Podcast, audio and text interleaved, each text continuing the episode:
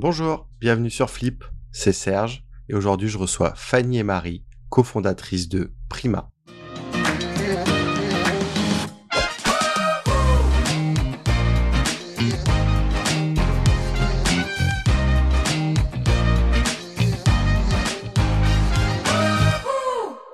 Bonjour à vous. Bonjour. Comment ça va? Super. Est-ce que vous pouvez vous présenter? Très bien, oui. Moi, je suis Marie euh, Soquel. Je suis médecin pathologiste et euh, travaille chez Prima en tant que medical advisor, pour qui aussi je suis euh, cofondatrice. Et moi, je suis Fanny Soquel. J'ai le même nom de famille que Marie, ça tombe bien parce que je suis sa sœur. J'ai fondé Prima avec Marie. Je suis CEO chez Prima, donc ça veut dire que je suis directrice générale et présidente. Est-ce que vous pouvez vous raconter votre parcours? Parcours, euh, je suis médecin, donc j'ai fait évidemment des études de médecine. Euh, j'ai fini euh, les études de médecine à, Paris, là où j'étais assistante hospitalo-universitaire dans les, hôpitaux de Paris.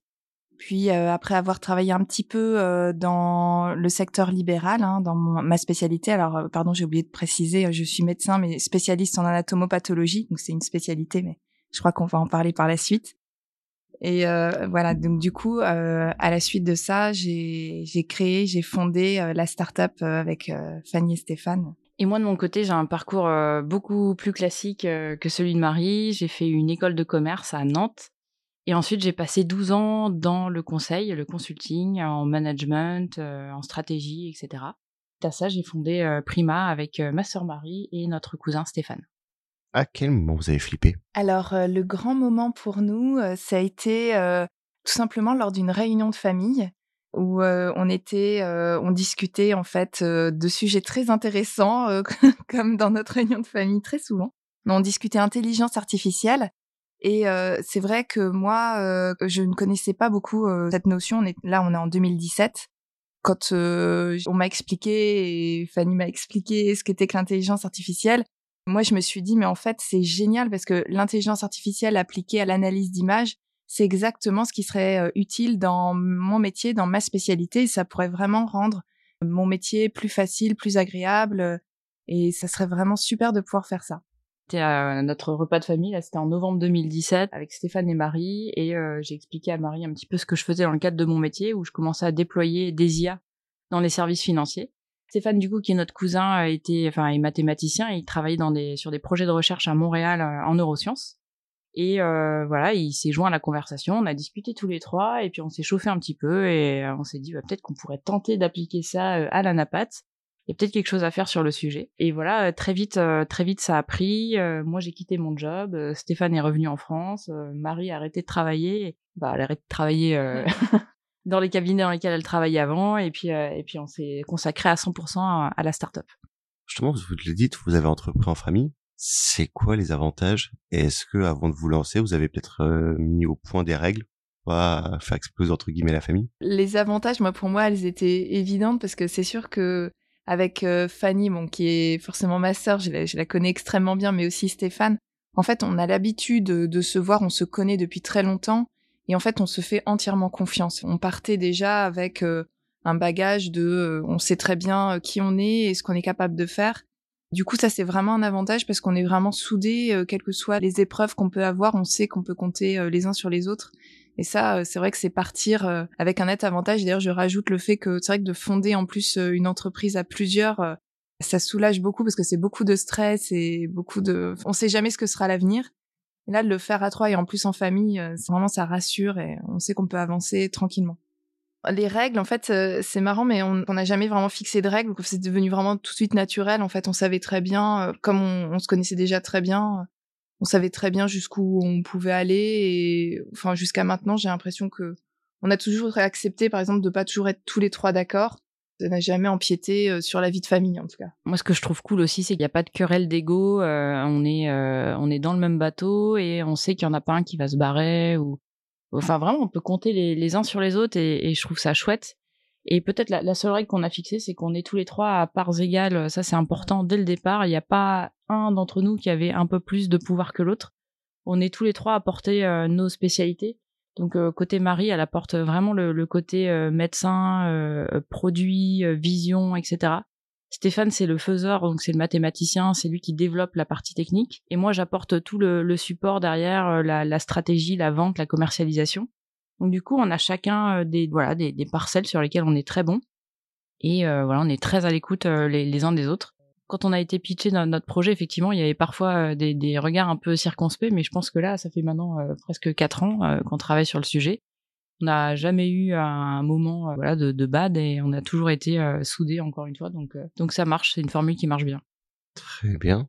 Et justement, vous êtes à part égale, comment se font la prise de décision? Toujours la majorité qui l'emporte. Hein, si on a, en général, souvent, ce qui se passe, c'est que soit on est tous les trois d'accord, ça c'est très simple. Mais si on a deux qui sont d'accord face à un troisième, en général, on décide que c'est les deux qui, qui emportent la décision. Mais voilà, c'est rarement arrivé, euh, j'ai l'impression. On arrive à se convaincre les uns les autres finalement. On arrive à se dire, euh, ok, ça c'est la bonne décision.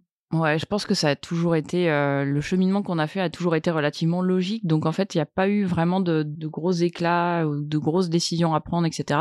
Comme on était plutôt d'accord au départ sur sur la vision qu'on avait, sur ce qu'on voulait faire, sur les valeurs qu'on portait, et comme on les porte vraiment intrinsèquement vu qu'on a été élevé un peu dans les mêmes conditions, du coup il n'y a pas de voilà, c'est super smooth.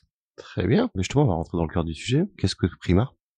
Alors Prima, c'est euh, une entreprise qui euh, travaille à partir de données sur, l'intelligence artificielle, qui développe des produits qui vont aider euh, les médecins pathologistes pour euh, pour travailler, notamment pour euh, interpréter leur lame sur lequel ils, travaillent. Alors peut-être que je peux préciser sur la question que tu vas me poser. Qu'est-ce qu'un médecin euh, anatomopathologiste hein, Le nom complet normalement c'est anatomopathologiste. On peut dire anapathe. Donc désolé si des fois j'utilise anapathe ou des fois pathologiste, c'est la même chose. En fait, c'est une spécialité médicale qui consiste à analyser des prélèvements au microscope mais ce n'est pas de la biologie, c'est nous en fait on, analyse tout ce qui est tissulaire, tout ce qui est solide. Donc par exemple, quand euh, il y a une biopsie, une pièce opératoire. Et ça, c'est euh, le service d'anatomopathologie qui prend en charge ça, parce que ça nécessite des connaissances sur la morphologie, sur le voilà l'aspect tissulaire euh, des, prélèvements. C'est vraiment une spécialité particulière sur ce secteur-là. Donc la particularité, je le dis aussi, c'est que l'essentiel de notre métier, enfin disons qu'une grosse partie de notre métier, c'est de faire du diagnostic de cancer parce que on se retrouve forcément à analyser les, les prélèvements euh, tissulaires et que dans un très large nombre de cas, c'est des lésions de cancer. Donc euh, on est surspécialisé très souvent dans, dans cette analyse de cancer où il faut euh, faire des sous-types et, essayer de comprendre qu'est-ce qui sera le mieux pour le patient comme traitement. On est vraiment là pour faire des diagnostics de précision. Voilà, on a un métier de diagnostic de précision sur les tissus. Peut-être euh, préciser parce que c'est vrai que euh, dans les spécialités médicales, on connaît euh, tous les chirurgiens, les radiologues, etc. Et quand ma sœur, qui a fait des études de médecine, m'a annoncé qu'elle voulait devenir anapathe, je suis restée comme, je pense, beaucoup d'entre nous à pas comprendre ce, que c'était. En fait, pour remettre un peu ça dans le dans le parcours patient, les, les anapathes en fait ne voient jamais de patients. C'est aussi une des caractéristiques de, de ce métier. Et concrètement, quand on va détecter un cancer chez un patient, bah déjà il va passer chez son généraliste il va voir qu'il y a effectivement une boule, il y a peut-être quelque chose de bizarre. Ensuite, il va faire une radio, euh, le radiologue va analyser la radio, va voir qu'il y a une masse, il va dire bah potentiellement effectivement il y a une tumeur, mais une tumeur ça peut être malin ou bénin et on ne sait pas encore euh, vraiment euh, s'il y a nécessité de traiter, comment, chirurgie, immunothérapie, etc. Voilà, c'est à ce moment-là qu'on va faire un prélèvement, une biopsie, donc ça se fait dans des cliniques ou dans des hôpitaux. C'est cette biopsie qui va être analysée par les médecins anapathes qui sont derrière leur microscope, ils regardent le prélèvement et c'est eux qui vont dire eh ben, cette biopsie elle est maligne ou elle est euh, bénigne parce que euh, y a euh, des cellules qui ont tel noyau, parce que la morphologie elle est comme ça, etc. Et donc c'est eux aussi qui vont préconiser le traitement pour le patient en disant bah pour ce patient-là qui a une tumeur bénigne, bah ce sera juste une chirurgie. Pour celui-là qui a une tumeur maligne avec des métastases, bah ce sera chirurgie plus immuno plus d'autres choses derrière. Et euh, voilà, c'est comme ça que se fait le, le, le choix du, du, parcours thérapeutique du, du, patient. Alors je précise quand même que euh, on n'est pas seul à décider quand même la prise en charge du patient, ça se fait en réunion de concertation pluridisciplinaire. Mais c'est vrai que la base du compte rendu de, en anatomopathologie va souvent être décisif dans le choix du traitement. Et c'est pas nous qui allons décider. Euh. Donc en tant que patient, on ne voit jamais les médecins anapathes, mais ils sont derrière dans l'ombre à, à, regarder ce qu'on a en fait, et c'est eux qui font une partie de la, la décision. Du coup, vous accompagnez les médecins anapathes, c'est ça, avec Prima? Chez Prima, nous, ce qu'on fait, c'est qu'on développe des outils pour aider les médecins anapathes dans le diagnostic. Et ces outils, euh, on les construit à base d'IA. C'est-à-dire que bah, le médecin napat, il est euh, derrière son microscope et il regarde des lames et il fait son diagnostic à partir de ça. Et nous, ce qu'on a fait, c'est qu'on a pris beaucoup de lames, on les a données à une intelligence artificielle et maintenant, notre IA, nos algorithmes sont capables de reconnaître sur des lames numérisées des patterns qui font que bah voilà ils peuvent dire il y a potentiellement une tumeur elle est ici euh, parce que il y a les noyaux de cellules qui sont comme ça etc et donc on met ça entre les mains des médecins napates comme ça, ils sont capables de façon plus rapide de reconnaître des tumeurs euh, sur des lames. Donc, pour répondre à la question, c'est vrai que ça s'adresse donc du coup aux médecins pathologistes, qui effectivement, c'est directement chez eux que va servir la solution. Et je précise pour pour bien expliquer par rapport au métier que pour nous, c'est très important d'avoir des, des, solutions comme ça parce que jusqu'à maintenant, le métier fait que on travaillait beaucoup en microscope optique, hein, comme on peut voir à la télé quand on voit, je sais pas, des biologistes avec un microscope. Ben, nous, en, anatomopathologie, c'est pareil. On a notre microscope optique, euh, des lames en verre qu'on regarde les unes après les autres et on n'a aucune aide alors qu'on prend une décision euh, hyper importante pour nos patients. Et très souvent, on est seul en plus à prendre la décision. C'est dans quelques cas, on fait de la seconde lecture, dans des cas très complexes où, on a besoin d'aide, mais sinon, on est très souvent tout seul à, prendre la décision.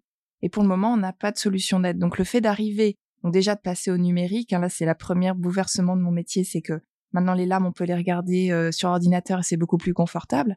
Mais en plus, maintenant, avec l'arrivée des solutions d'intelligence artificielle comme ceux de Prima, ça permet de rendre le métier déjà euh, plus confortable avec un filet de sécurité euh, pour aider les pathologistes à bien travailler euh, dans de meilleures conditions. Très bien. Est-ce que vous auriez un exemple justement pour illustrer?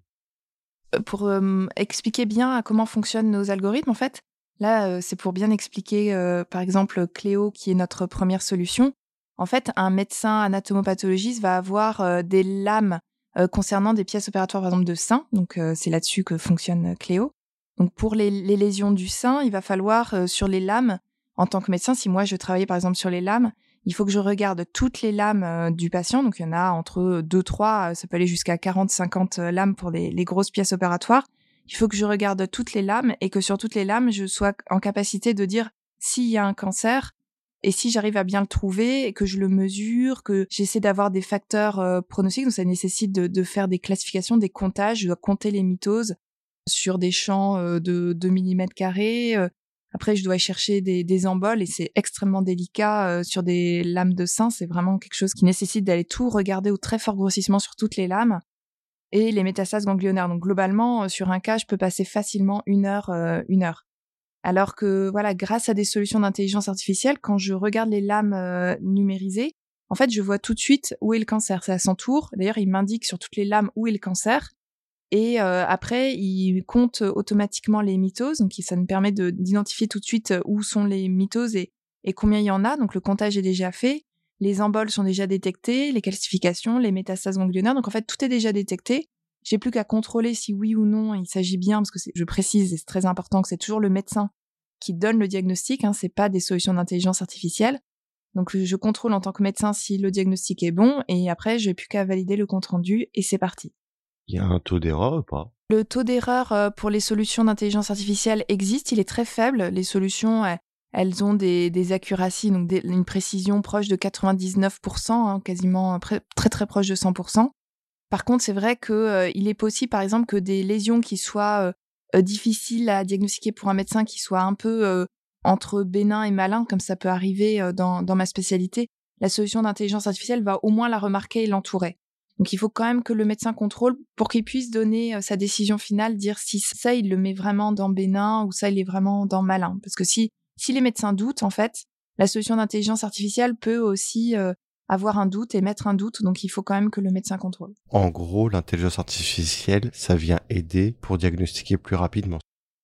Exactement. Euh, elle peut aussi augmenter la, la, fiabilité des réponses qu'il faut mentionner aussi, c'est que dans ma spécialité, il y a une, légère variété euh, inter-observateur et intra-observateur. C'est-à-dire que les médecins entre eux, quand ils, regardent la même lame et qu'ils se la passent, ils mettent pas toujours le même diagnostic. Et de même, un médecin qui regarde plusieurs fois la même lame ne met pas toujours le même diagnostic. Donc le fait d'avoir des solutions de, reconnaissance et d'aide au diagnostic, ça permet aussi de, diminuer la variabilité, de vérifier que tous les médecins disent la même chose, parce que quand même, c'est quand même important que le patient, lui, pour le coup, soit toujours traité de la même façon. Donc du coup, ça permet d'améliorer les résultats des, des, pathologistes. Et en même temps, évidemment, et ça c'est très important, on essaie de leur faire gagner du temps, effectivement. Et justement, qu'est-ce qu'apporte l'intelligence artificielle à la NAPAT? On a besoin des solutions euh, d'aide au diagnostic sur nos ordinateurs pour plus être seul à prendre la décision, au moins pour remarquer les cas difficiles, ne serait-ce que ça, pour améliorer aussi le temps euh, de prise en charge des patients, parce qu'il y a des techniques qu'on doit en demander dans nos services qui prennent du temps. Donc plus on les demande tôt et plus on fait gagner du temps aux patients. Il faut bien comprendre que globalement, on a des limites hein, euh, pour répondre à nos comptes rendus, mais qu'on met euh, au moins deux, trois jours pour répondre à une biopsie. Ça peut aller sur au moins une semaine, hein, voire même deux semaines dans, certains secteurs. Et pour une pièce opératoire, trois semaines. Hein. Et, franchement, ce délai, ça nous arrive de le dépasser. C'est-à-dire que c'est quand même des temps longs et si on peut gagner du temps là-dessus, c'est du temps d'attente euh, de moins aussi pour le patient et puis surtout pour sa prise en charge parce que c'est des maladies pour lesquelles il faut réagir vite quand même. Donc euh, plus le, le service d'anapat arrive à être concis, enfin à répondre rapidement à ses comptes rendus, et plus euh, toute la chaîne de prise en charge du cancer et des autres maladies, hein, il n'y a pas que le cancer quand même, mais plus la prise en charge du cancer est, est efficace et rapide. Comment se place justement la France dans cet écosystème par rapport à d'autres pays sur l'intelligence artificielle en médecine? Ça, c'est une euh, super bonne question. Il y a des trucs très bien en France et euh, il y a des trucs un peu moins bien. On a un système éducatif euh, top et on a des chercheurs en mathématiques qui sont incroyables. Et en particulier Yann Lequin qui est un des pères de l'IA. Et bah du coup dans notre startup on a vraiment des putains de pointures. Ils sont super forts. Notre notre cousin en particulier voilà est super fort aussi. Donc euh, ça, c'est vraiment une des particularités françaises. On a des vraies têtes super puissants. La deuxième chose qui est bien en France aussi, et on remercie aussi euh, beaucoup euh, la, BPI pour ça, c'est l'argent. On a, il y a toute une, communauté déjà d'angels, etc., qui peuvent investir dans les startups et qui ont investi dans les nôtres. Et il y a surtout la, BPI qui a ses, côtés positifs et ses, côtés un petit peu négatifs aussi parce que parfois elle subventionne des, des startups qui sont qui battent un peu de l'aile, etc. Donc, euh, mais elle est aussi là pour euh, aider à propulser euh, des idées, des projets innovants, et nous-mêmes on en a, on en a profité, et on en profite encore aujourd'hui. Donc ça c'est vraiment génial et c'est un écosystème unique par rapport à, tous les autres pays où il n'y a, y a, pas ça, donc il y a moins de startups qui voient le jour, il y a moins d'idées innovantes. Voilà, de ce point de vue-là, on a vraiment de la, chance d'être en France aujourd'hui. Les côtés un peu plus négatifs, et là je, je parle pour la médecine en particulier, c'est l'accès aux data.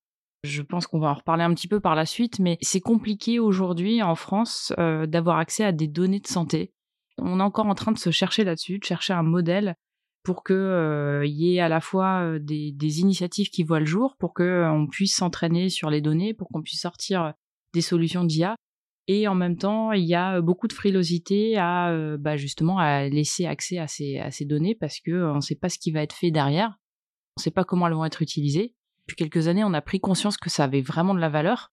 Et donc tous les acteurs qui sont un petit peu sur le, chemin de euh, je, voilà j'ai ces data en possession, essaient d'en tirer le maximum de valeur possible. Ça donne lieu parfois à des échanges qui sont difficiles entre les startups qui ont pas beaucoup d'argent, euh, qui ont des délais euh, qui sont pas ceux des, des grandes structures, des hôpitaux, etc.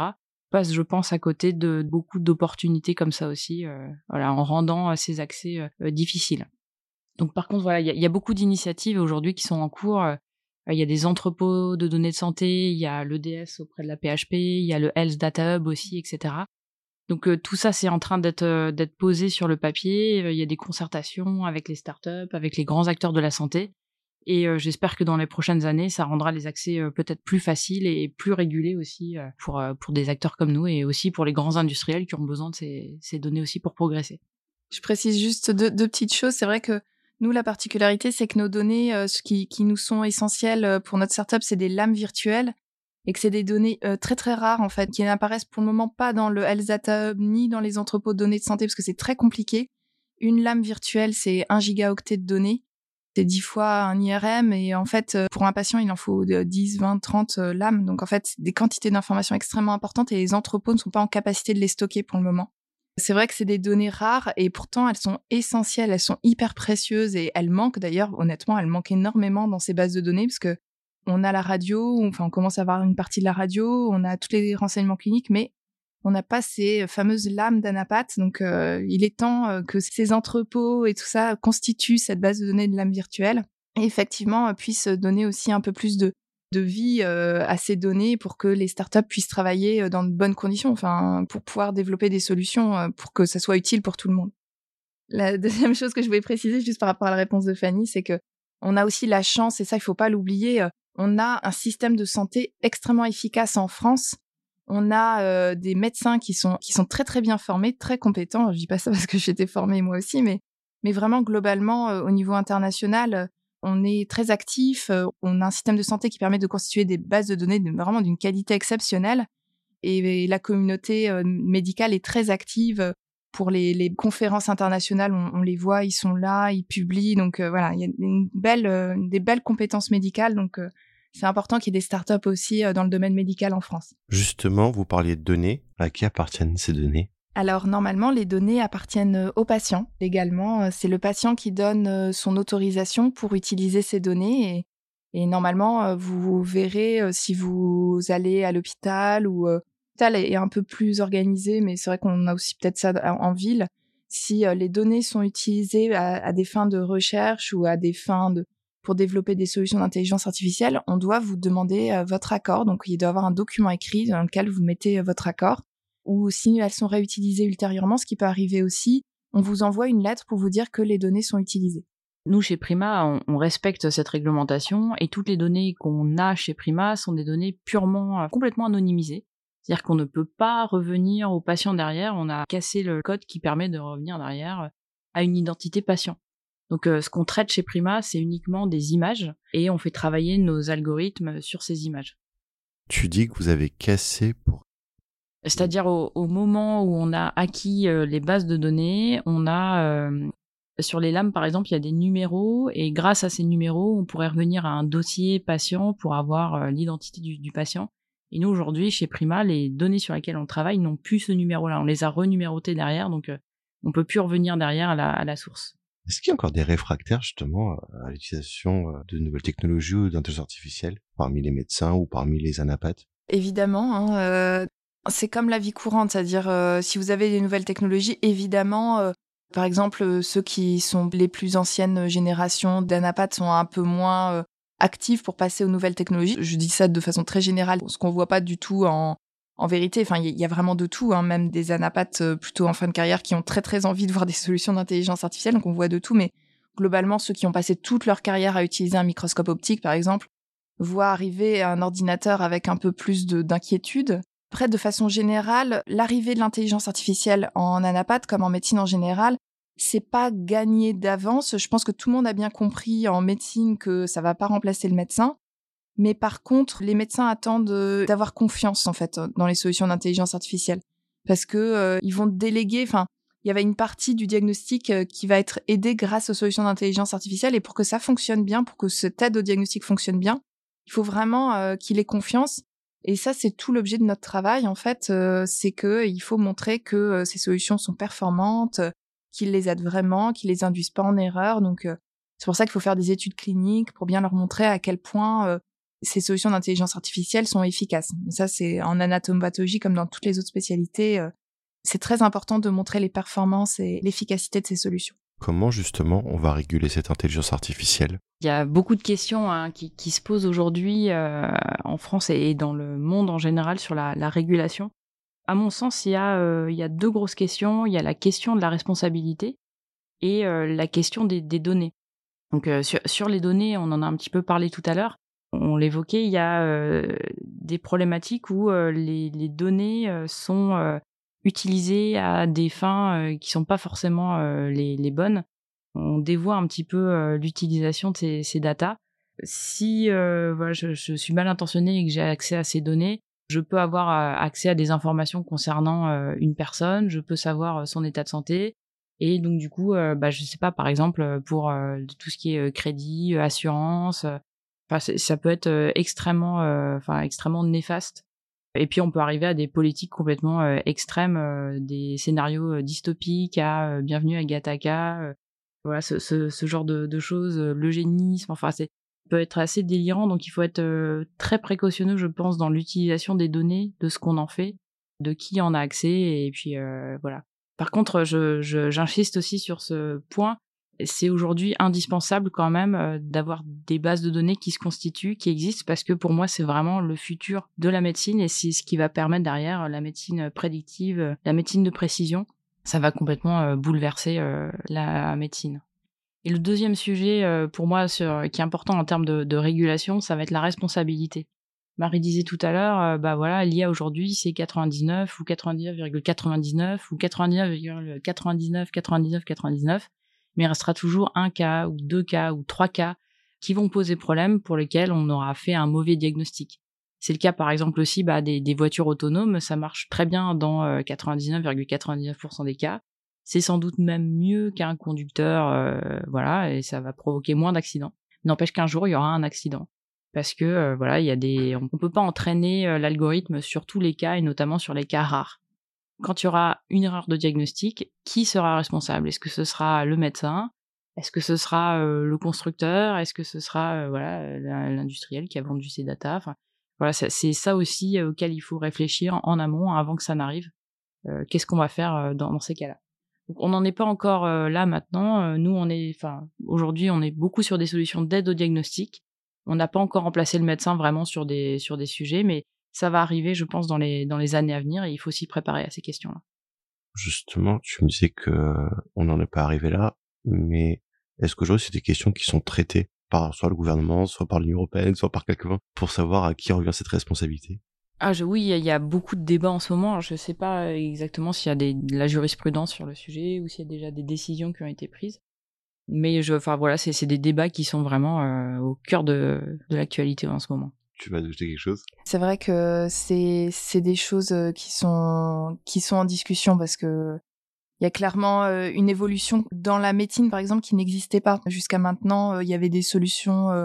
Enfin, on avait des dispositifs médicaux, hein, tout qu'on utilisait, mais là, quand on arrive avec des solutions d'intelligence artificielle, se pose quand même une nouvelle question de effectivement de la responsabilité. Donc euh. c'est vrai que ça, peut faire un petit peu peur hein, quand on se dit bah, les, diagnostics vont être remplacés, il va, y avoir des machines et tout, mais faut se rendre compte aujourd'hui que euh, toutes les études le, prouvent. Le médecin augmenté avec de l'IA est meilleur qu'un médecin. C'est-à-dire qu'aujourd'hui, il y a des erreurs de diagnostic euh, qu'on suppute ou qu'on sait, il y a eu des, voilà, des études publiées sur le sujet.